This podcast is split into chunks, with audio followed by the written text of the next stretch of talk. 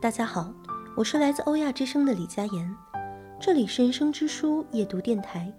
今天为大家朗诵来自《百年孤独》的片段，祝今夜好眠。多年以后，面对刑警队，奥雷里亚诺·布恩迪亚上校将会回想起父亲带他去见识冰块的那个遥远的下午。那时的马孔多是一个二十户人家的村落。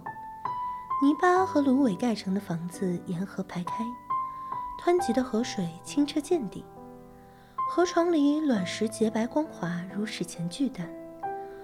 世界新生伊始，许多事物还没有名字，提到的时候尚需用手指指点点。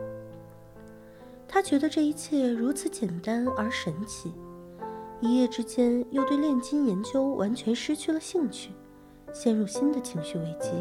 无心饮食，整天在家中踱步。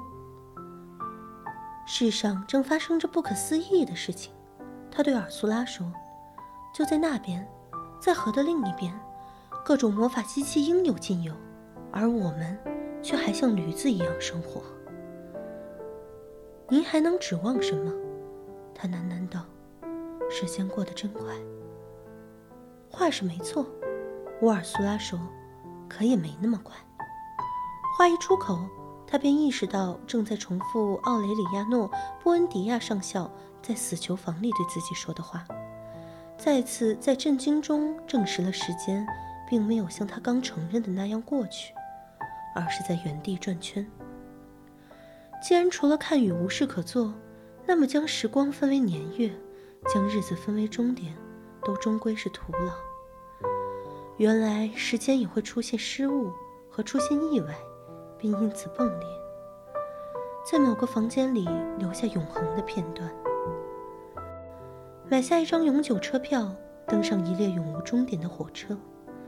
他从路经的车站寄来明信片，兴高采烈地描述车窗外瞬间闪过的世间万象，仿佛将一首飞逝的长诗撕成碎片，向着遗忘之乡。一路抛洒，这是往昔的最后遗存。这往昔日渐衰落，却不会彻底消亡，因为它是在自身之中无休无止的败落下去。每过一刻，便向彻底灭亡更进一步，却永远无法抵达最后的终结。今天的分享到这里就结束了，感谢大家的收听。我们下期再见。